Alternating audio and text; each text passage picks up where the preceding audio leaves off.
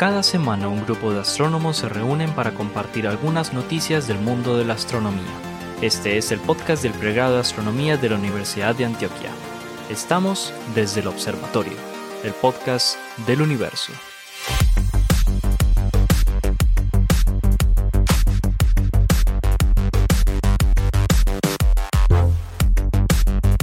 Hola a todos, bienvenidos a otro episodio de Desde el Observatorio, el podcast del pregrado de astronomía, bueno, y ahora también de la Universidad Sergio Arboleda. Tenemos aquí a la profesora Adriana Araujo de la Universidad Sergio Arboleda que nos acompaña desde Avera. ¿Cuántos, cuántos, cuántos, cuántos podcasts estás, estás cumpliendo, Adriana? Desde el episodio 36. Uh, uh, tenemos, ya Adriana tiene. Va, para 10, ya va para 10. Ya va para 10, entonces en este momento. de invitada fui dos, de invitada. De eh, exactamente, de ah. planta, va para 10 de planta. Va para 10 Eso es como cuando uno. Eh, de, novio, de novio, de novia, dos. Eso, la cuestión es que los anteriores fueron el periodo de prueba. Eso sí. No, mentiras que no. Bueno, y nos acompañan también el profesor Pablo Cuarta, el profesor Juan Carlos Muñoz, el profesor Germán Chaparro, el profesor Esteban Silva y quien les habla, el profesor Jorge Zuluaga, todos del pregrado de astronomía del Instituto de Física de la Universidad de Antioquia en Medellín, Colombia. Bueno, eh, bueno, como ya es costumbre, bueno, yo, esa frase la voy a quitar. Yo, es más, volvamos a la ya costumbre, es decir, todos van a esperar que eh, tengamos siempre una invitada o un invitado en este programa y efectivamente hoy tenemos una invitada especial. Eh, em, muy especial, iba a decir muy especial, pero dije, no, eso, eso se lo dices a, a, todos o a todas. Bueno, una, una, invitada muy especial, no, lo digo que es muy especial porque es una colega que trabaja en Colombia. Siempre muy bueno tener aquí colegas que trabajan directamente en nuestro país, que es tan difícil trabajar en Colombia. Estamos hablando de mm, la profesora María, eh, eh, María Gracia Batista, eh, que es tiene una, una, formación de física de la Universidad de Carabobo en Venezuela, es magistra en física eh, y su especialidad en, ese, la maestría fue en los instrumentos ópticos en la Universidad de los Andes, en Mérida, Venezuela, y actualmente es candidata a doctora en astronomía de la Universidad Nacional. ¡Uh! Creo que María, María Batista es de las primeras. No, María Batista, bienvenida, mi hija. Del observatorio, excelente. Sí, correcto. De hecho, ah, creo que deberíamos agregar una frase eh, ahí en, en, esa descripción y es que eh, pasó el Qualify en el cual el profesor Zuloaga fue eh, jurado. Entonces, y les cuento, decir. Les cuento, pasó raspando, casi no. Mentiras que no. Excelente presentación, impresionante. Para hablar de María Gracia. Gracias, ¿cómo así que raspando la olla? No. No, no, no, no, Excelente. Ah, bueno, y se me olvidó decirlo, Pablo lo mencionó por ahí, que además María Gracia es la coordinadora del observatorio de la Universidad de los Andes. Entonces nos complace mucho pues tener, como les digo, una colega em, que trabaja en Colombia por aquí. Excelente. Oíste, no, María Gracia, entonces a ver. Es paisana, es paisana. Sí, además tenemos otra venezolana en este, en este grupo. Yo estoy, yo estoy proponiendo ya a Pablo y Juancho que ya armemos otra vez la Gran Colombia, ¿no? Sí, o sea, ya están unidos desde hace se están borrando 200 las años. Panamá, todavía queda como difícil Panamá por lo del paso del Darién. Oiga, me leí un artículo este fin de semana sobre la, la, crisis, eh, perdón, la, el drama de los, de los migrantes. Los inmigrantes. Ah. No, no, no. selva muy duro. Eso es muy, muy duro. Oiga, y, lo que yo no entiendo es cómo es que en pleno siglo XXI este tipo de cosas siguen pasando. Mm. Yo desde aquí, desde mi ignorancia política y, humanitaria y eh, con, conmino a las, a los, al, al, país de a Colombia, a Panamá, para que creen un ferry especial que pase a la gente a Panamá en barco. Que no sigan permitiendo que niños tengan que pasar por el tapón del Darién, hombre. Eso es un crimen. Eso es un crimen. Bueno, whatever. Un crimen de lesa humanidad, de verdad que sí. No más fronteras. No más fronteras. No más fronteras. no más fronteras. Eso, tiene que acabarse seguimos teniendo reyes, seguimos teniendo eh, de ese tipo, seguimos teniendo duques y ese tipo de cosas. Yo creo que nos falta un montón. Sí, sí claro. Todavía nos falta un montón, eso es cierto, Mari. Muy bien, Paulinche, hermano. Vea, eh, hablando, hablando de sueños de humanidad, sueños de humanidad en el futuro. Ustedes saben que todo el tiempo hemos estado nosotros soñando con viajar a otros planetas. Estamos esperando la próxima misión tripulada a la Luna con el programa Artemisa. Estamos esperando a que lancemos la primera misión tripulada a Marte, etcétera, etcétera. Pues resulta que unos eh, científicos de JPL, ustedes saben que, digamos, el laboratorio de propulsión a chorro en Pasadena, California, es un, es un centro especial dedicado a la exploración espacial desde hace 60 años y son quienes, digamos, están pensando cómo ir a otros mundos y a otros lugares eh, durante las próximas décadas. Pues resulta que acaban de montar un preprint Jorge y queridos oyentes y queridos colegas en el archive. Nosotros muchas veces leemos cositas del archive que todavía no están publicadas, pero esta me fascinó porque yo soy de esos soñadores con Star Trek y con la, con la sociedad planetaria, ¿cierto? Con la, etcétera, etcétera. Entonces yo estoy esperando realmente que en algún momento la humanidad deje de tener fronteras, que todos seamos terrícolas y que empecemos a pensarnos como una sola especie en búsqueda, digamos, de otros mundos, porque además hay un montón de problemas aquí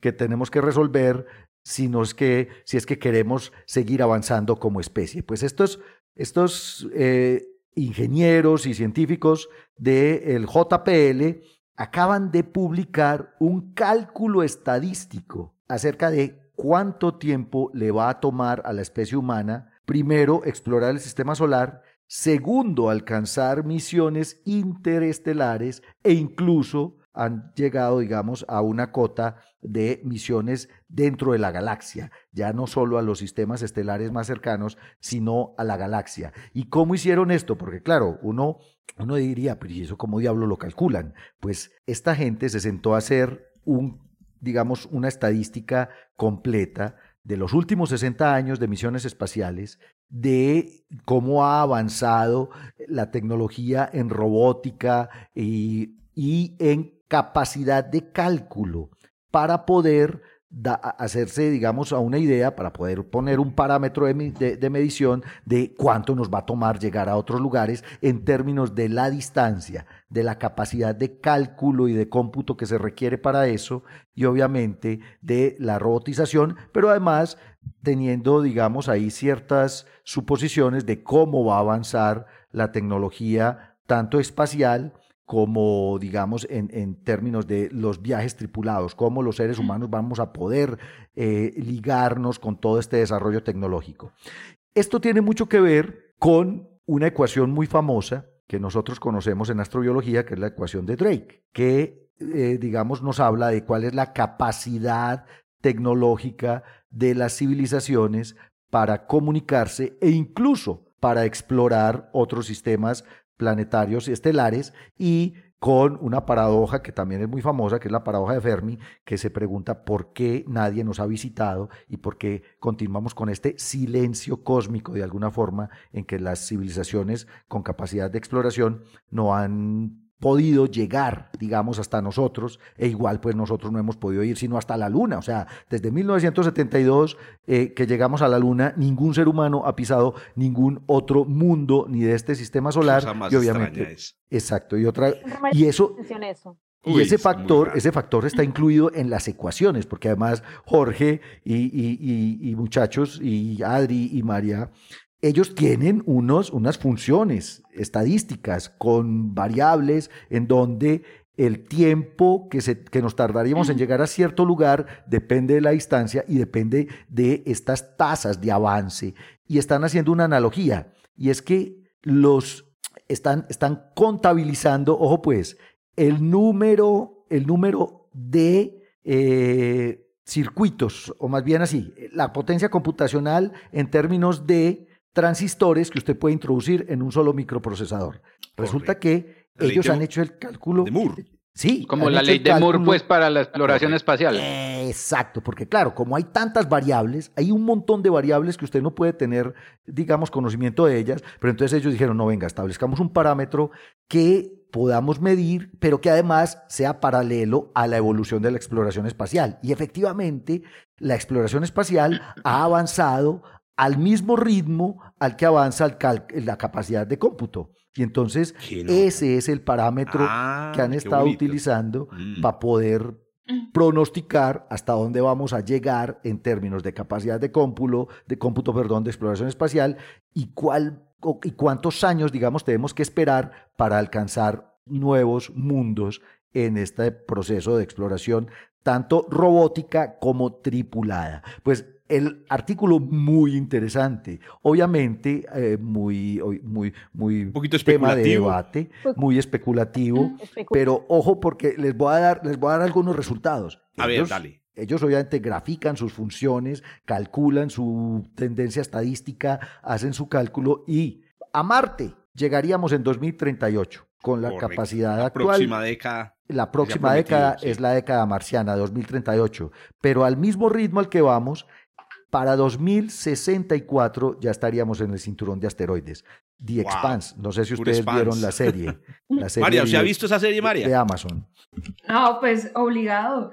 Ah, Entonces- eso sí, entonces, eso sí. Ojo, María, porque entonces, Marte 2038, cinturón de asteroides 2064, a Júpiter 2076. Y para. Saturno estaríamos en 2086. 2086 Huepucha. es la fecha, digamos, calculada en que podríamos ya estar alcanzando Titán y Enceladus y las lunas de Saturno. Y una barrita de error no había por ahí metida. Sí, no, esta es una curva. Si vos ves, si vos ves la el distribución de probabilidad, Germán. No, pues bueno. do- do- 2084, más o menos 100 años. Pues. No, esta es, esta, claro, esta es una curva de tendencia y vos podés ver las gráficas en el artículo muy interesante, pero de nuevo, por eso es que esto va a abrir un montón de debate, porque ojo, para los viajes interestelares, si seguimos con la curva de tendencia en crecimiento de capacidad computacional y de capacidad robótica y tecnología espacial, podríamos alcanzar Próxima Centauri en la década del 2250. Ojo pues, También muy interesante. en unos Pro- 200 años. Profesor Pablo, yo supongo que eso debe estar más o menos ligado a las, a las épocas en las que más o menos Latinoamérica podría salir de su deuda externa, ¿no? O sea, No, es más o menos no. así como en paralelo. Otro dato, otro dato, María. es más improbable. Estoy completamente de acuerdo contigo, Oiga, María. otro No, pero- dato. eh, se calcula que en 2102 se alcanzará el equilibrio de salarios entre mujeres y hombres.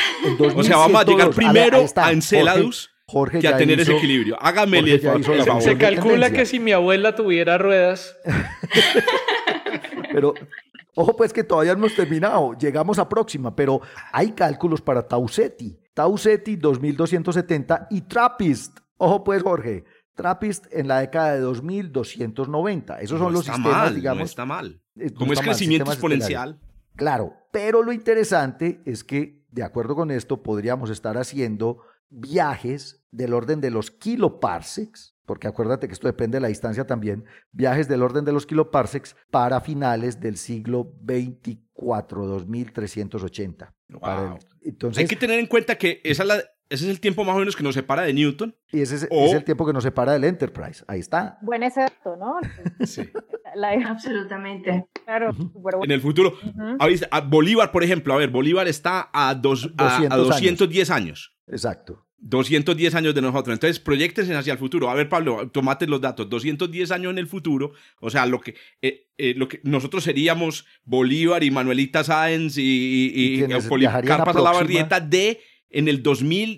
en el dos- 250. y en ese tiempo, en ese tiempo ¿qué, qué se estaría haciendo? Próxima. Ay, el diablo. Ay, fue el Es una maravilla. A, mí, Ah. a mí me fascinó porque además de verdad son muy juiciosos en establecer los, los- las variables, los parámetros, que hay muchas incertidumbres obviamente, pero, pero a mí me pareció que el, el- el tratamiento estadístico y las ecuaciones que plantean para mí son viables, Chéveres. porque además es un parámetro de crecimiento de capacidad computacional. Y de hecho están haciendo un paralelo incluso con el, el- el funcionamiento del cerebro porque ellos establecen sus transistores como conexiones sinápticas así como lo hacen nuestras redes neuronales y están yendo en la dirección en que se pronostica que va a crecer la inteligencia artificial, el machine learning y todo esto, o sea, en realidad no, ellos menos mal ustedes no me están viendo la cara en este momento. Oiga, Usted porque, va a ser María, aquí nosotros hemos discutido mucho los, los, de- los flaws, la- la- los defectos de, de la astrofísica y es que, pues de- yo los llamo defectos, pero todos sabemos que es lo que nos da la papita. Una, que el, el universo es un universo de modelos, Correcto. modelos a los que vos les agregás y les quitas cosas para mejorar. Pero el segundo, nunca hemos hablado de esto, esto incómodamente, es que no sí lo hemos hecho, y es que la estadística, la esta- dependemos mucho de estadísticas y por ahí hay una frase muy famosa de Winston Churchill que dice que solo se cree la las- él solo creía en las estadísticas que había manipulado. que él mismo había manipulado.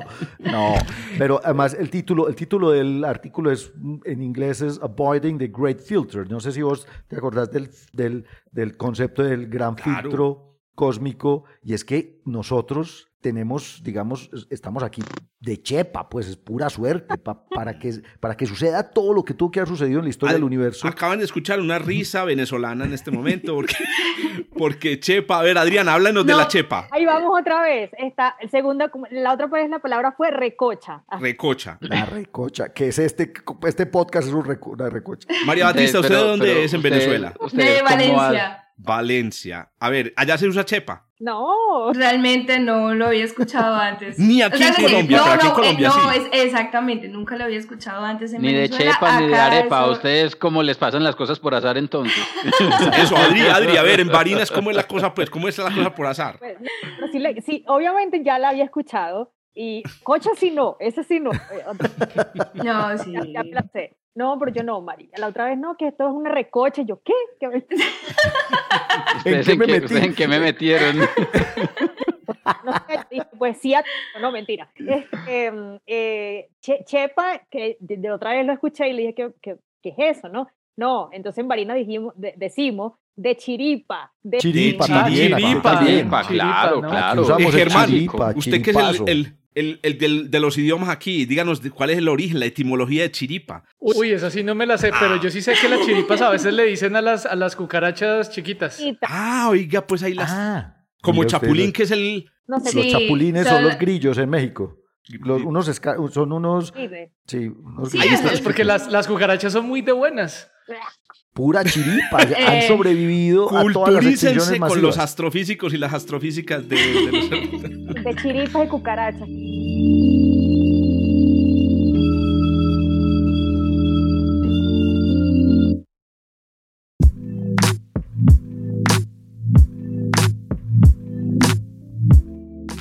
Hablando de chiripas y de chepas, bueno, ahí tienen pues, vamos es para las estrellas. Eh, espe- vamos a hablar de las chiripas de alma. Don Juan Carlos, cuente a ver qué nos trajo Esto, usted. esto, esto de alma no es chiripa, hágame Ah, el bueno. favor. no, no, eh, eh, les traigo una noticia evidentemente que está, que está asociada con, con alma y no es chiripa porque, porque es un conjunto de observaciones. No es chiripa, ni arepa, ni... Ni, ni, Ni chepa, ni- ni recocha. chepa, ni recocha. Cocha. Eh, porque es un conjunto de observaciones sistemáticas muy bien planeadas, precisamente realizadas con, con este telescopio de ALMA en el cúmulo de Virgo. Y la idea está asociada con, con, con, con la siguiente pregunta. Hombre, ¿cuándo se muere una galaxia? Wow, Eh, Es, está chévere. ¿Cuándo dice usted que se muere una galaxia? Pues para los astrónomos, las personas que trabajan o que trabajamos pues en el negocio de la evolución de las, de las galaxias, uno habla de, de que una galaxia, para nosotros una galaxia se muere el día que deja de formar estrellas, porque el proceso de formación estelar realmente induce una gran cantidad de fenómenos astrofísicos eh, eh, eh, en, la, en, la, en, la galaxia como tal, en la dinámica del medio interestelar y demás, que, que, que hacen a la galaxia un objeto sexy para, para, para el estudio eh, en términos pues de, de, de, de, sí, sexy, atractivo en términos de la cantidad de cosas pues que, que, que le pasan a la galaxia.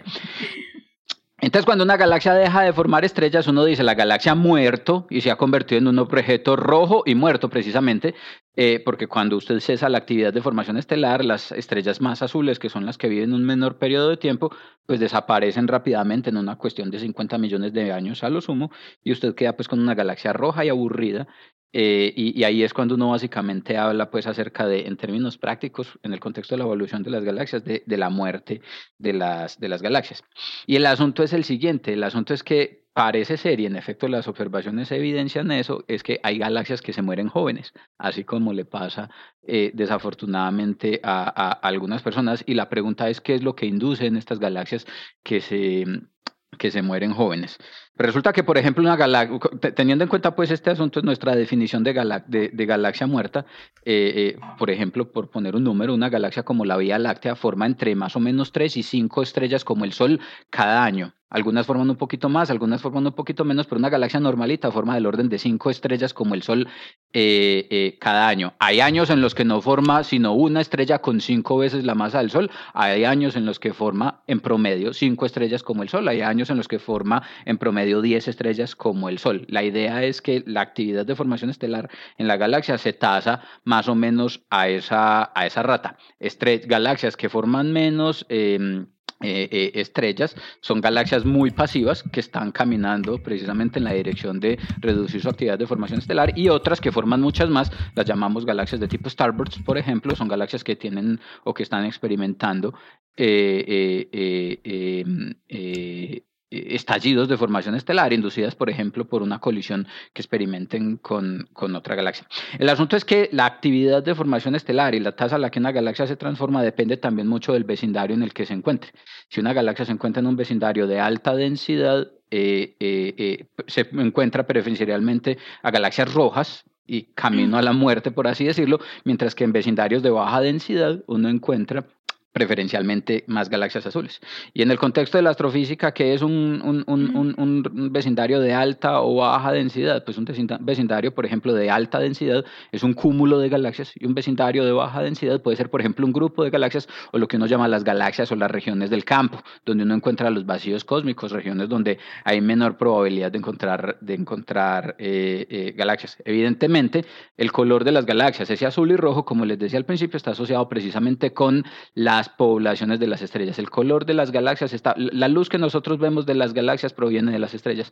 Por lo tanto, el color que nosotros le asociamos a cada galaxia está asociado con las poblaciones estelares. Estrellas, eh, galaxias con más estrellas azules tienen eh, eh, un color preferencialmente azul. Eso es lo que hace eh, sexys o atractivas a las galaxias de disco otra vez. Y eso es lo que, lo que las hace llamativas, precisamente porque en sus brazos espirales hay sobredensidades de entre el orden del 10 al 15% de masa que inducen actividad de formación estelar y las hacen brillar en azul bonitas como un diamante.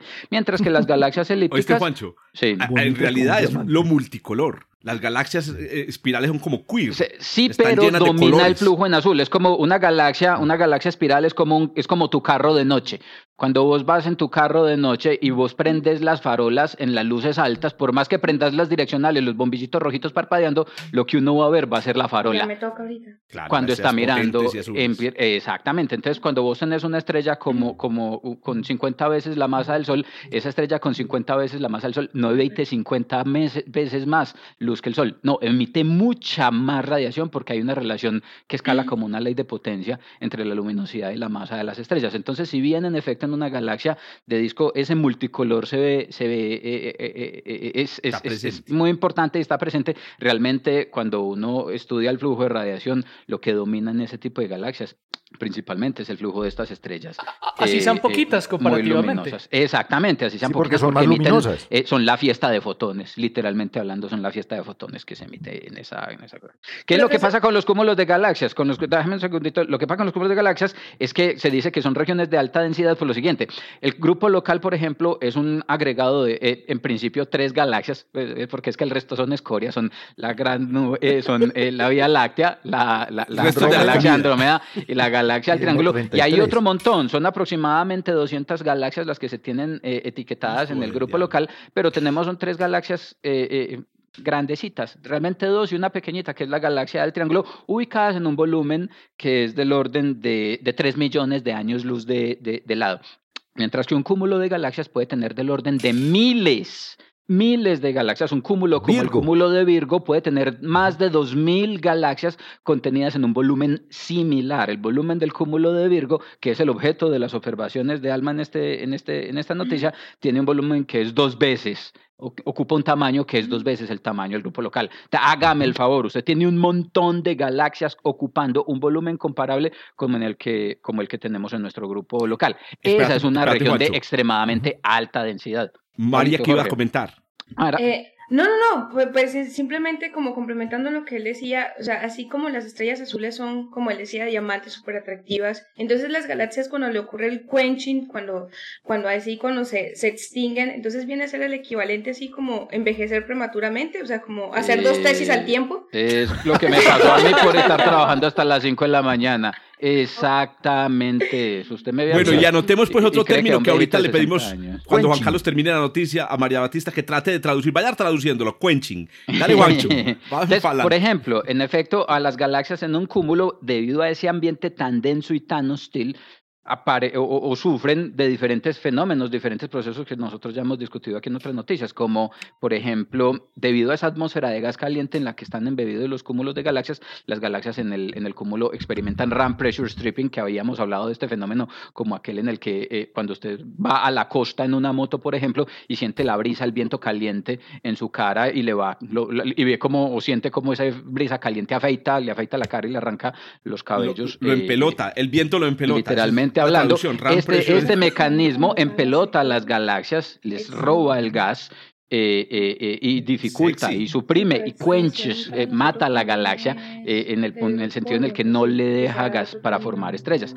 En esas condiciones, en los cúmulos, las colisiones también son un mecanismo muy eficiente para calentar el gas. ¿Quién creyera? ¿Ves? ¿Quién creyera? No, aplauda y aplauda duro con ganas. Los choques son una gran fuente de energía en el medio interestelar y en el medio intergaláctico y en efecto, cuando dos galaxias colisionan, uno de los mecanismos por medio de los cuales se calienta el gas de manera mucho más eficiente es precisamente la colisión. Los frentes de choque, de, las, las ondas de choque que se producen en esa colisión, calienta el gas al punto que impide que se formen las las estrellas. Y también hemos hablado de este otro mecanismo que es el feedback inducido por un AGN supermasivo en el centro del cúmulo, que evidentemente sabemos existe en el centro del cúmulo de Virgo, porque hemos podido observar no solo la actividad de M87, que es la galaxia central del cúmulo, sino que hemos podido observar el vecindario del agujero negro eh, eh, con todo el lujo de detalles. La idea es que todos estos mecanismos son qué capaces... Fue lo que descubrió, pues, Alma, Juancho? Me tenés en, Entonces, el asunto es este, es que hay una gran cantidad, hay una gran cantidad de mecanismos,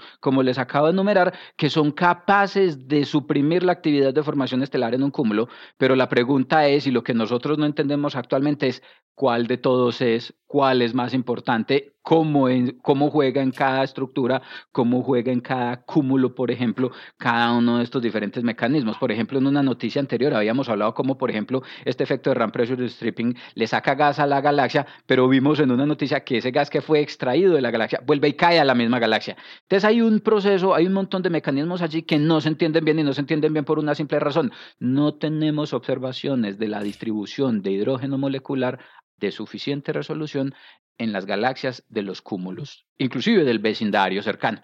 Entonces, ¿qué es, donde entra Alma. Es donde entra Alma. Entonces, ¿qué es lo que ha hecho Alma en las observaciones de las que, eh, que son motivo de esta noticia? Es coger el cúmulo de Virgo, que es el cúmulo de galaxias que tenemos en nuestra vecindad, el cúmulo de galaxias más cercano, y ha hecho la observación de una cincuentena, de 50 galaxias en el cúmulo de Virgo que tienen una gran cantidad de gas y con unas datos y con unas observaciones de una excelente resolución ha permitido observar los mapas y las distribuciones de hidrógeno molecular en la galaxia. Aquí hay una cosa que es muy importante, las observaciones con ALMA se hicieron para hidrógeno molecular, se hacen con banda 6 y lo que se detecta realmente no es el hidrógeno molecular, sino el monóxido de carbono. El hidrógeno molecular no emite, es muy difícil de observar porque emite muy poquito, es muy frío, es muy tranquilito, pero el monóxido de carbono se revuelve bastante bien, se mezcla bastante bien con, las hojas de hidrógeno molecular y el monóxido de carbono sí emite radiación. Entonces, lo que hace ALMA es detectar el monóxido de carbono y a través del monóxido de carbono se construyen los mapas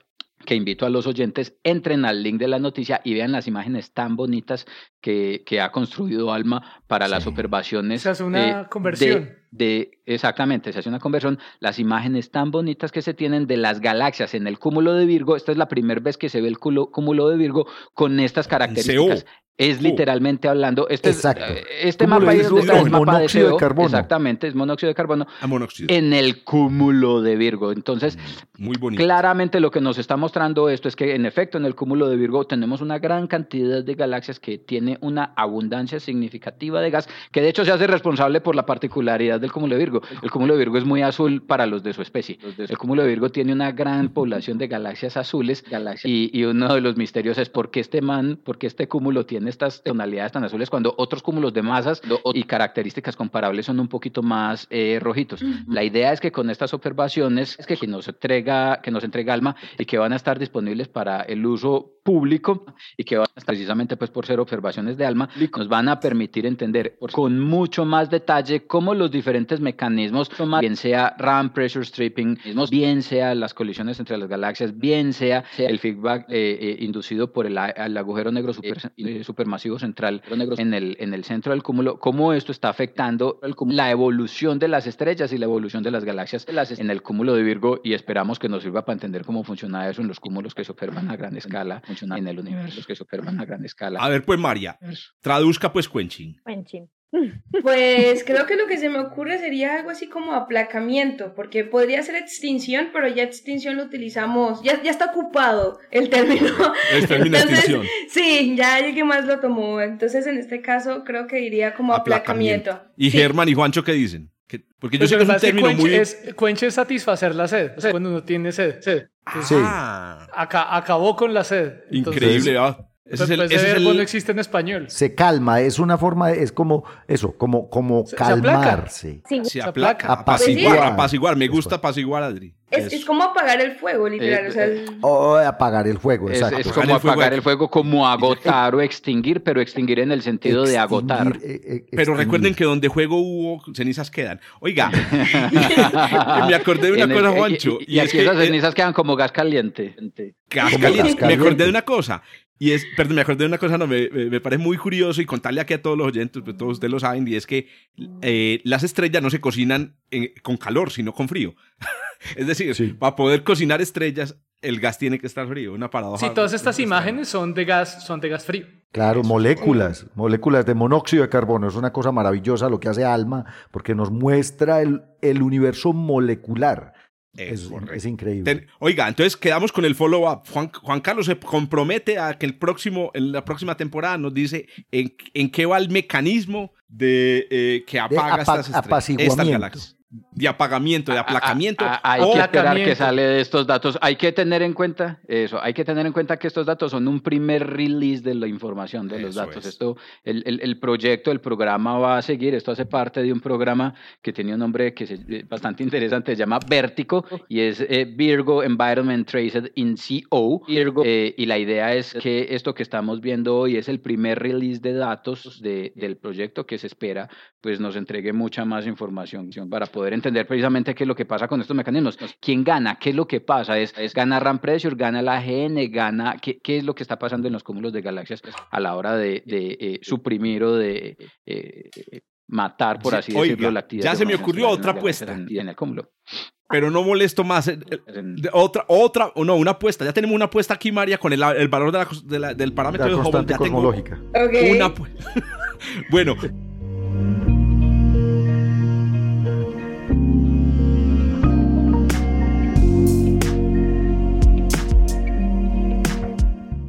dejemos los ludópatas al lado y más bien vayamos con la noticia que nos trajo María hoy. Cuéntanos, ¿con qué nos vas a sorprender? Bueno, con otra chepa. Resulta que justamente, eh, y siguiendo con el uso de, alma, porque pues eh, después de todo ese gasto hay que exprimir bastante esa inversión. Entonces, eh, pues en este caso se trata de la detección de un jet de, de flúor en, una de estas galaxias, así como nos estaba mostrando eh, Juan Pablo ahorita, eh, Juan Carlos, perdón, ahorita, es el, el, tema de que son, son galaxias que están formando muchas estrellas, pero particularmente esta es que está muy, muy, muy temprana en el universo, o sea, estamos hablando de que apenas en ese momento el universo tenía 1.4 eh, 1.4 mil millones de años, que es apenas el 10% de lo que es ahorita. Y ya para esa época ya había estos jets de flúor. Y pues... Eh, me, sonó, salado. ¿A ustedes les hacían, les, les, tocó la fluorización en el colegio? sí, cuando nos hacían lavar los dientes con el doctor No le tocó a María Batista, que María no, Batista... a mí, me tocó fue el hombrecito disfrazado de conejo llevándome la pasta de diente al colegio, pero pues el doctor Muelitas. es correcto, pero no me tocó un proceso en el cual ahí me cepillaran los dientes. Sí, era, era, el mismo señor disfrazado de conejo con pasta y flúor. era un, tarrito y el, flúor es saladísimo, una cosa salada horrible. Pica y arde, ardían las encías. Horrible. Yo creo que to, todos estamos pensando en ese sabor en este momento. Los, nuestros Sí, sí, también sí. deben estar en las Absolutamente. mismas. Deben estar en las mismas. Oiga, pero Sí. Qué pena, María, dale. No, no, no, para nada. No, no, no, para nada. Al contrario, lo, lo que pensamos es justamente en, la, en, la, en el pobre señor disfrazado de, de conejo, adentro llevando calor y simulando felicidad frente a los niños. Pero bueno, entonces, efectivamente encuentran, en- encuentran este jet de flúor. Em, que no se esperaba porque hasta, hasta hace relativo poco tiempo se esperaba que eh, las cantidades de flúor que, con- que encontramos en, o que se pueden medir en nuestra galaxia eran por estrellas eh, gigantes o supergigantes rojas, o sea que demoraban bastante y que para esa edad, para ese momento tan temprano del universo, eh, no, no se esperaba, por lo menos no en, en cantidades eh, iguales o comparables con las, de nuestro, con las de nuestra galaxia. Entonces, pues bueno, ¿de dónde salió? Porque claramente no viene flúor deshidratado que, que de repente cogió agua y se, expandió, sino que ¿de dónde vino todo esto? Y pues justamente la, la propuesta que están haciendo este, este grupo de, de- de científicos, que en este caso em, fue publicado en Nature eh, ayer, el artículo. Oh, Wow. No, recién Rompió salido del récord. horno. Recién salido Rompió del récord María con la, con la Con la frescura de la noticia. Un Nature de ayer, imagínate. Hágale. Sí, una, una noticia fresca como el flúor de nuestra pasta de dientes. Bien. Así que... eh, Patrocinado por. patrocinado por- Ave María, ya. A mencionar aquí este. No, buscando patrocinadores para el, para el podcast. Para ¿qué el creen? podcast, eso claro. Entonces, pues la, la vuelta con esto es que asumen que probablemente las em, estrellas que pueden estar generando este, esta cantidad de flúor son las Wolf Rayet, que básicamente son como las eh, el equivalente a la Fórmula 1 en estrellas. Sí, Porque son- gigantes, luminosas. Son las más todo, o sea, son las rápidas y furiosas de- del espacio, o sea, son las más masivas, las más luminosas, las que mueren más rápido, o sea, viene a ser como el equivalente de obesidad en la humanidad, ¿sí? Mientras más grandes más, y más obesas, más rápido vas a morir, por estadística. Entonces, eh, pues en este caso, eh, es lo que podría explicar que por, eh, por su rápida evolución de las Wolf Rayet, eh, justamente podría llevar a cabo estas, estas reacciones eh, eh, o esta transmutación de elementos para generar el, el flúor que pueda generarse en esas cantidades a esa etapa tan temprana del universo. Pues eh, respecto a eso, pues por si acaso los oyentes no están tan familiarizados con este tipo de estrellas, pues cuando hablamos que son más, en, más, más, más, que son las top de, de lo que estamos hablando, de más masiva, más luminosas, es que estamos hablando de que realmente pueden tener vientos de una millonésima de la masa del Sol por año. O sea, estamos hablando de que una estrella como el Sol, que no es especial en ningún sentido, eh, realmente puede vivir alrededor de 9 mil millones de años. Y, eh, traten de imaginar lo insignificante que es nuestro periodo de vida humano frente a una estrella. O sea, es que si viviéramos absolutamente para ver una estrella, si nos dedicáramos 50 millones de años a ver una estrella, sin hacer absolutamente nada más, equivaldría a ver a una persona por 0.1 segundos de su vida. Entonces, realmente somos miserables e ínfimos ante la vida de una estrella eh, y ni siquiera contra las Wolf Rayet que viven tan poquito somos realmente relevantes. Así que, eh, pues bueno, a lo que voy es que eh, con su viento realmente remueven gran, gran cantidad de masa de su, de su superficie y que realmente hemos contado muy poquitas de ellas, tan solo en nuestra Vía Láctea se estima en un sondeo relativamente reciente que es alrededor de 200 que han podido ubicar. Son muy poquitas. Muy, muy, muy poquitas. Pablo, pero- Pablo iba a hacer un comentario, perdóname. Por favor, Sí, no, adelante. pero es que tenía que ver con eso, María, porque para que haya esa cantidad de flúor producido por estrellas Wolf-Rayet, la densidad de estrellas Wolf-Rayet en esas galaxias jóvenes tiene que ser absurdamente gigantesca comparada con la densidad de estrellas de ese tipo en galaxias evolucionadas como nosotros ya que tenemos 13 mil millones de años. Entonces, eh, esa era mi pregunta. O sea, la pregunta Ah, es... lo- pero lo- es que tiene, tiene un factor ahí que acaba de decir, que es justamente la densidad. Y la densidad a esa etapa del universo no es la misma densidad de materia que tenemos ahorita, 13.800 millones de años eh, después del Big Bang.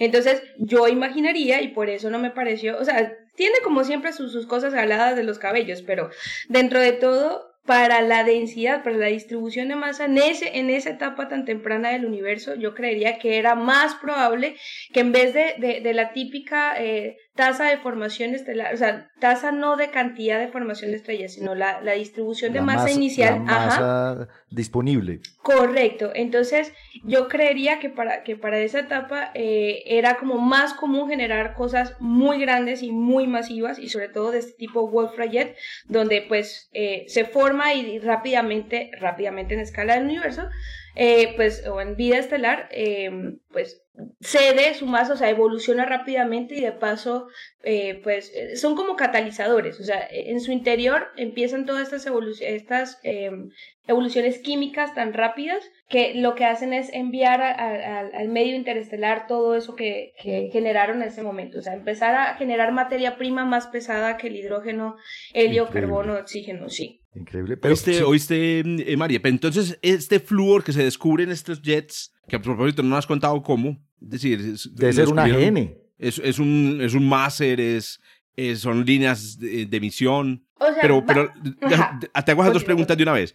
Eh, ¿Cómo lo descubrieron? Y si ese flúor, entonces, ese flúor es fabricado entonces por estas estrellas en su etapa de vida normal, o sea, sin, sin supernova. No, sí, correcto, antes de que llegue a, a ser supernovas. Y bueno, de ahí justamente vino lo del tema de Chepa, porque realmente eh, con Alma no estaban buscando a esta galaxia, no estaban viendo esto, sino que estaban viendo a otra galaxia más masiva y que justamente por el efecto del lente gravitacional, pues amplió la, luminosidad de esta otra galaxia y empezaron a estudiarla y resulta que encontraron esta eyección de, de flúor que probablemente eh, pues venía eh, eh, al exterior con el viento tan, tan fuerte que tienen este tipo de, de, estrellas Wolf-Rayet. Entonces, pues claramente uno, pues si ni siquiera relativamente cerca, podemos eh, estudiar de manera fácil una, una, estrella de otra galaxia. Imagínense esta con Z más de cuatro, eh, pretender estudiar una estrella en particular. O sea, cuando hablamos de galaxia, hablamos de, de, del conjunto de, de luminosidad de todas las estrellas que la componen, pero de todas maneras, en este caso, se asume que para que haya esa cantidad de flúor debe haber una densidad de Wolf-Rayet mucho mayor a la que tenemos acá. Y pues en ese jet que, que tenía esa galaxia pues justamente eh, lo que hace es mostrar la combinación del gas formado por, por, por, las estrellas que componen esa galaxia. Entonces, eh, realmente no se centraron en el flúor, pero midiendo las líneas espectrales encontraron, pues no esperaba esta cantidad de flúor, que es lo que está ocurriendo. Y pues el tema de buscar flúor no tiene nada que ver con que nos estemos quedando sin, sin materia prima para nuestras pastas de dientes, sino que simplemente... yo, eh, estaba pues pensando justo en eso, yo salir al espacio a buscar no, Busque estrellas Wolf Rayet si necesita flúor. Sí,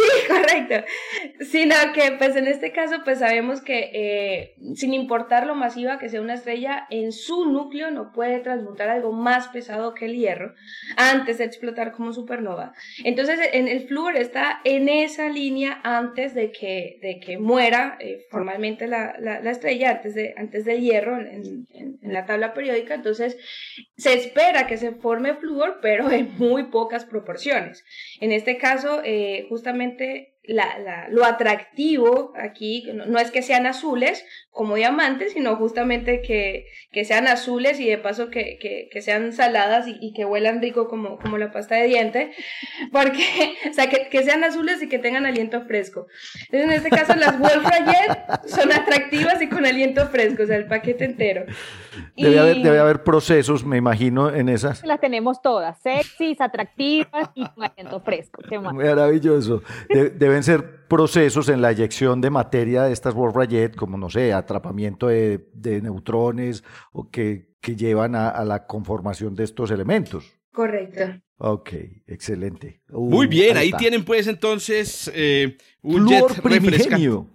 un jet refrescante en otra. Que a propósito, ahí está, les tengo un dato ñoño. Ah, ahorita, ahorita que mencionaba eh, la noticia de Pablo, les tenía un dato ñoño. Imagínense que el poder de cómputo de un celular Em, eh, es un millón de veces más grande que el del computador del Apolo, de, las Apolo. Es, decir, usted con un celular podría controlar un millón de Apolos, un millón de alunizajes simultáneos.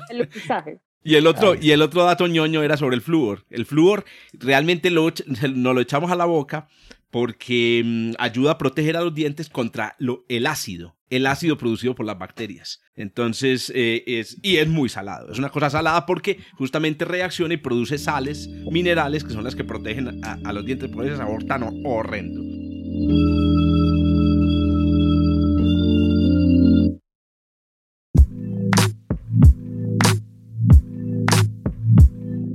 Bueno, Adriana, a ver pues qué fue lo que nos trajo para el programa de hoy. Súper. Bueno, mi noticia tiene que ver justamente con algo que yo creo que todos estamos esperando y son los resultados o los primeros resultados de las misiones de exploración hacia asteroides. Y estoy hablando justamente de una noticia que se publicó el pasado 6 de octubre en la Nature, ¿verdad? Y esta eh, noticia está relacionada con la misión de NASA Osiris-Rex. Para quienes nos escuchan, Osiris-Rex es una misión, repito, de NASA, ¿verdad? Que tenía o que tiene como objetivo, porque ya viene de regreso, camino a la Tierra, esta sonda, tiene como objetivo, em, o tuvo, porque pues ya lo visitó, eh, analizar, estudiar y súper importante colectar una muestra del asteroide Bennu. ¿sí? Eh, datos, Bennu es un asteroide, un FA, un potencialmente peligroso de más o menos unos 490 metros. Estamos hablando de aproximadamente unas cuatro canchas de fútbol, como para que nos hagamos una idea del tamañito de este señor. ¿sí? Eh, bueno, la noticia está relacionada justamente con una posible incongruencia, y no quiero hablar de que sea así porque el, el, estudio todavía requiere de profundización de unas posibles incongruencias entre las, y las observaciones con telescopios desde aquí de tierras de este objeto y las primeras imágenes que se recibieron de esta misión. ¿Cuáles son las incongruencias? Bueno, se creía, y aquí sí ya estos están casi que seguros, se creía que este objeto, Bennu, estaba cubierto por un manto de regolito. imagínense como si fuese lleno de pura arena de playa. Regolito, ¿verdad? Es pura piedrita picadita, bien, bien menudita. Eh, ¿Qué ventajas trae tener este tipo de material sobre estos objetos? Justamente puede hacer más fácil la colecta, porque imagínense, cuando esta sonda eh, saca su brazo mecánico y agarra la muestra, pues es mucho más fácil eh, colectar eh, piedrita bien picadita que una roca. La incongruencia está que estas imágenes revelaron que estos, este objeto, Bennu, no cuenta con un manto regolítico abundante, sino una, una gran abundancia de rocas. Y no Rocas más grandes. Lo barrieron antes de que fuéramos. lo sacudieron. Adri, Adri, esa noticia me saca la piedra. no. esta María, oiga, esta María, muchachos, y Adriana la cogió. La cogió, ya saben cómo es la recocha. Esto es una recocha. La recocha. Cabe destacar entonces que eh, la, la, palabra Rex de Osiris Rex es justamente Regolic Explorer, así que es decir, un explorador regolito. El otro de los objetivos principales de esta misión era justamente estudiar el regolito, el manto regolítico de este objeto de Bennu. Entonces, ¿qué hizo este equipo de la Universidad de Arizona? Bueno, eh, ellos estudiaron 122 áreas entre, de, imágenes, ¿ok? De estas imágenes eh, recogidas por esta misión, que cabe destacar tampoco son de alta definición y aquí es donde entra lo chévere de esta, de esta noticia. Utilizaron el, aprendizaje automático de máquinas, es decir, Machine Learning, para de diferenciar las zonas de roca y las zonas de regolito. Entonces, ¿qué descubrieron ellos? O sea, ¿cuál es la primera conclusión que tienen ellos? Hay una relación entre lo que es la abundancia de regolito y la porosidad de estas rocas. ¿Qué ocurre? Que al, cuando la roca es eh, porosa, tiene muchos huequitos, por decirlo de alguna manera. Entonces, esto, los impactos mm, de, meteoroides o micrometeoroides que a la cual este objeto, por su ubicación en la región donde está, podría ser propenso, resulta que cuando estos meteoroides impactan estas rocas, resulta que estos huequitos lo que hacen es disipar la energía de impacto. Mm, y, lo que hace y produce poco regolito, lo que hace justamente que haya una relación inversa entre la abundancia de regolito, repito, y la porosidad. A mayor porosidad, poca producción de regolito. Mm, Entonces, están utilizando el match. Qué bonito. Sí, súper bonito. Me gusta mucho porque es una, a mí me encantan estos trabajos donde se hace la fusión de este equipo inter, interdisciplinario, ¿verdad? interdisciplinario como nosotros. A partir, de, ahora, este, el equipo de este podcast llama interindisciplinario. La comunidad de la arepa. La, propia recocha, donde fusionan este tipo de conocimiento, ¿no? Entonces, eh, este, este, mm, este algoritmo de Machine Learning está utilizando, ¿verdad? Eh, repito, 122, imágenes de 122 áreas entre el día y la noche, ¿verdad? Y están utilizando datos de emisión térmica en el infrarrojo eh, de, esta, de estas imágenes, ¿ok? Em, cosas interesantes, datos importantes, ¿verdad? Ellos aspiran justamente con la muestra que entregue Osiris Rex de Benú, que va más o menos por ahí en el 2023, justamente corroborar estos, este estudio, o sea, comprobar estos datos, pero ya in situ, con la muestra. Que la muestra esté repleta de rocas porosas. De rocas porosas, exactamente. que nos haya menos polvo, pero más. más roquitas porosas. Eh, pero a mí me parece interesante algo Adri, y es cómo en un asteroide tan pequeño, obviamente la gravedad ahí es mínima, sí. puede, puede, digamos, sostener sobre su superficie rocas sí. porosas. Y, otra cosa que dicen ellos es que la, la, distribución del regolito está justamente, eso es lo que están comprobando con, la, con el Machine Learning, con esta, con, este, con esta red neuronal, es que esa distribución del regolito está justamente donde, donde o sea, hay carencia de regolito, donde hay más porosidad en estas rocas. Eso es lo que están buscando. Pues, es el modelo. Ellos, ellos tienen un modelo de que rocas porosas producirían menos regolito. Obviamente tenemos que corroborarlo con la, cuando llegue la muestra de, de, Osiris Rex. Pero me refiero otra vez es, muchas veces estos objetos tan pequeños son lo que llamamos una acumulación de escombros, como un, un sí, un, un, rubble pile. Un rubble pile, exacto. Una, Entonces, una montaña de eh, escombros. Una montaña de escombros. Finalmente, por un montón de golpes a través de su historia, terminan eh, fusionando parcialmente, digámoslo así, estas rocas superficiales y termina conformándose un, un, objeto grandote. Pero entonces ahí es donde otra vez habría que hacer un modelo, Jorge, paper. Otro paper, a ver, a ver. ¿Cómo cómo se forman estas rocas superficiales porosas y permanecen durante tanto tiempo en la superficie de un objeto como este. A mí me, me, entra una, una, intuición sobre este tema y es que eh, Adri me, me, confirma y además es que estos objetos son muy ricos en materiales volátiles. Y como Y, y, Ryugu. Son objetos que fueron movidos desde el cinturón principal por las perturbaciones. Em, esos materiales volátiles hace rato se, se perdieron el agua. Sublimaron. Y dejaron detrás una matriz rocosa muy porosa. Dale, Andrea. Esa es una opción. Otra, esa, eh, y eso es otra de las cosas que ellos están resaltando en el artículo, que a pesar de que existen mecanismos, repito, por la ubicación en la región donde está este objeto, propenso a, a procesos como el que acaba de, comentar el profe Jorge, que son procesos térmicos, donde la roca justamente sufriría, eh, esta roca porosa sufriría la desfragmentación y en este caso favorecería la producción de regolito. Esto no se ve en este objeto. O sea, ojo, con estos, con, estos primeros, con estos primeros resultados de esta misión. Por eso es Adri, y, importantes estas misiones, ¿no? Es ¿Y cómo, cómo saben dónde hay regolito, dónde no hay con las imágenes? Eh, justamente por este análisis de, esas, de las áreas, eh, están encontrando esa relación, ¿sí? Entre, entre unas, unas regiones donde hay más abundancia de regolito, carencia de rocas porosas, eh, abundancia de rocas porosas y carencia, este aumento. Eso, eso lo miden por, por albedos y por reflectividad térmica.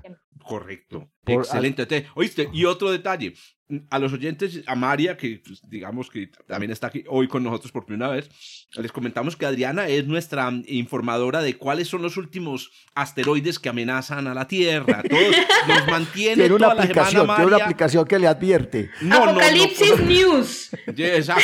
Se levanta en la madrugada a revisar la tabla. tiene una aplicación de NEAS en el celular. No, no, cosa tan impresionante. Nos mantiene asustando María. Pero entonces, a ver, doña Adriana, cuéntenos con Benú cómo están las cosas hoy de probabilidad de impacto. volvió al primer lugar, ¿cierto, Adri? No, ya tiene rato en el primer lugar. Vamos ya oh, oh. a... Eso, buscanos. porque en 1950 de A estuvo por ahí el primero. Sí, eh, ¿quién? Perdón. 1950 DA, que además es uno de los numerados que todavía no tiene nombre. Es el segundo. Okay. se están cambiando todo el tiempo. Sí, estuvimos en el segundo, en el Centris Rix, y Bennu es el primero, ¿ok? Tenemos una, trae una velocidad en el infinito de 5.99 kilómetros por segundo, y una probabilidad de impacto, ojo, acumulativa de 5.7 por 10 a la menos 4, ¿ok? Ok. Ok. O sea, eso significa más o menos cinco, diez un milésimas. 200. Eso es un- una probabilidad de un 2000 Punto, sí, punto Un cero 2000 O sea que si hay ciento. 2000 universos en, en Rick and Morty, en 2000 universos paralelos, ¿cierto? Venus en, ya golpeó a la Tierra. en una de esas. en la- eh, oh, pero espérate, ¿con qué fecha? Fe- ¿Cuál sería la fecha de máxima aproximación? le iba a decir la fecha. Esos datos son importantes porque se manejan con un rango de, de fecha. Estamos en entre el 2178 y el 2290, ¿ok? Por eso es que nos vamos a ir para Próxima Centauri. Próxima Centauri. Pero además, además, otra cosa interesante es que eso tiene que ver con cuántos encuentros cercanos tiene Venus en ese, en ese, en ese periodo. Porque, por ejemplo, 1950 DA, en términos de encuentros cercanos, solamente tiene uno. y está de segundo. O sea, ese Eso encuentro cercano de 1950 de A tiene una probabilidad gigantesca. La otra es una probabilidad promedio como de 170 encuentros que va a tener Venus con, con nosotros. Entonces, es, esa, ese cálculo de la probabilidad de impacto es bien interesante. Bueno, entonces hay- hay que agregarle una columna adicional con una escala de color que vaya de qué tanto o qué tan mal podemos dormir en función de la cercanía de ese asteroide. Adri, debíamos. Y me echan broma y me dicen, "Ah, ¿será que podemos dormir hoy tranquilos? Yo le digo, "Eh, tranquilo, Adriana, ¿será que nos vas a dejar dormir esta semana tran- tranquilos? o- tranquilo. Pero Muy bien. la noticia que les di la semana pasada fue que teníamos uno con escala de Turín, de Turín 1. Y el día de hoy les dije que ya no había nada, sí. Claro. Te- Mario, Ahí le, tenemos le que- midieron mejor los elementos orbitales y ya fue, fue. Pues es que de hecho Apophis, que era el protagonista del terror, ya salió de la lista. Ni siquiera Ni siquiera está en la lista de los primeros 20. quedó Apophis. Apophis estuvo como de tercero, luego pasó de, de a sexto, y de sexto se desapareció del Century Rix de la lista. Yo lo que veo en Apophis es como una posibilidad de arma, arma futura. Pero bueno, no, ya me metí también con, No, con armamentista.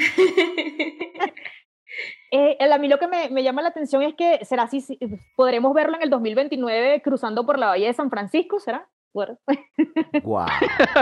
Wow. bueno, bueno. 2029. 13 de, 13 de abril, De- viernes 13 de abril de 2029. Si es que no Ese cae es en Nueva York como siempre. Ay, no, ay, por favor. Muy bien, ahí tienen pues, tuvimos una- un podcast lleno de noticias muy curiosas. Doña María Batista, Mari- María, María Gracia, ¿cierto? María María Presente, Gracia. sí, señor. Doña María Gracia, gra- eh, Doña María Batista, doctor, predoctora, doctoranda, ¿cómo es que? Doctoranda. Candidata. Candidata. doctora. Estimada. que no. Estimada profesora, coordinadora, colega, muchas gracias por habernos acompañado en este episodio. Al contrario, muchas gracias a ustedes, que lo pasé fantástico. Qué De verdad que, que eh, genial esta fusión de pasarla súper chévere con esta recocha y escuchar noticias y mantenerse actualizados. Así que Pues va- vas excelente a tener que trabajo. seguir vien- viniendo, María, al, No, al Ah, podcast. no, pues Yo- con gusto. Ot- otra, otra, otra, mm, otra, ¿cómo es que es? Para Adrián, hágame el favor y me empieza a, me empieza a, a negociar el, ¿cómo es que es? El pase. Está- no, y mándenos la hoja de vida con un par de, de, de- de buenas referencias. A ver Esta qué- fue la, esta fue la, la entrevista. Adriana ya la recomendó. Muy bien. Bueno, a todos los que nos están escuchando, recuerden, aquí abajo están las memorias de este podcast donde van a encontrar los enlaces a las noticias que escucharon eh, en, este, en este episodio. Nos vemos en la próxima, pues. Chao, chao. Hasta una próxima. Chao, chao. Adiós. Oh, felicidades a todos. Gracias por escuchar desde el observatorio. Estamos en Spotify, Apple Podcast, Google Podcast y muchas más plataformas. Realizado por Jorge Zuluaga, Esteban Silva, Pablo Cuartas, Juan Carlos Muñoz y Germán Chaparro, profesores de astronomía del Instituto de Física de la Universidad de Antioquia. Con la producción y edición de quien les habla, Josué Giraldo, pregrado de astronomía de la Universidad de Antioquia.